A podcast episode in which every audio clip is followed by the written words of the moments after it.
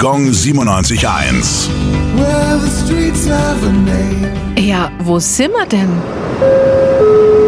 Bonhoeffer Straße, Nürnberg. Die Straße liegt im Stadtteil Langwasser und ist benannt nach dem evangelischen Theologen und Widerstandskämpfer Dietrich Bonhoeffer. Sein Name steht für Zivilcourage, gelebtes Christsein und politischen Widerstand. Schon früh äußerte Bonhoeffer Kritik am nationalsozialistischen Führerprinzip. Er warnte im Ausland vor der nationalsozialistischen Kirchenpolitik. 1936 entzogen die Nazis Bonhoeffer die Lehrerlaubnis für Hochschulen. 1940 erhielt er Rede- und Schreibverbot. 1943 wurde er wegen Wehrkraftzersetzung inhaftiert und einen Monat vor Kriegsende im KZ Flossenbürg gehängt. In Nürnberg gibt es auch eine Kirche und einen Kindergarten mit seinem Namen, außerdem ein Gymnasium in Oberasbach. Gong 97.1. Well,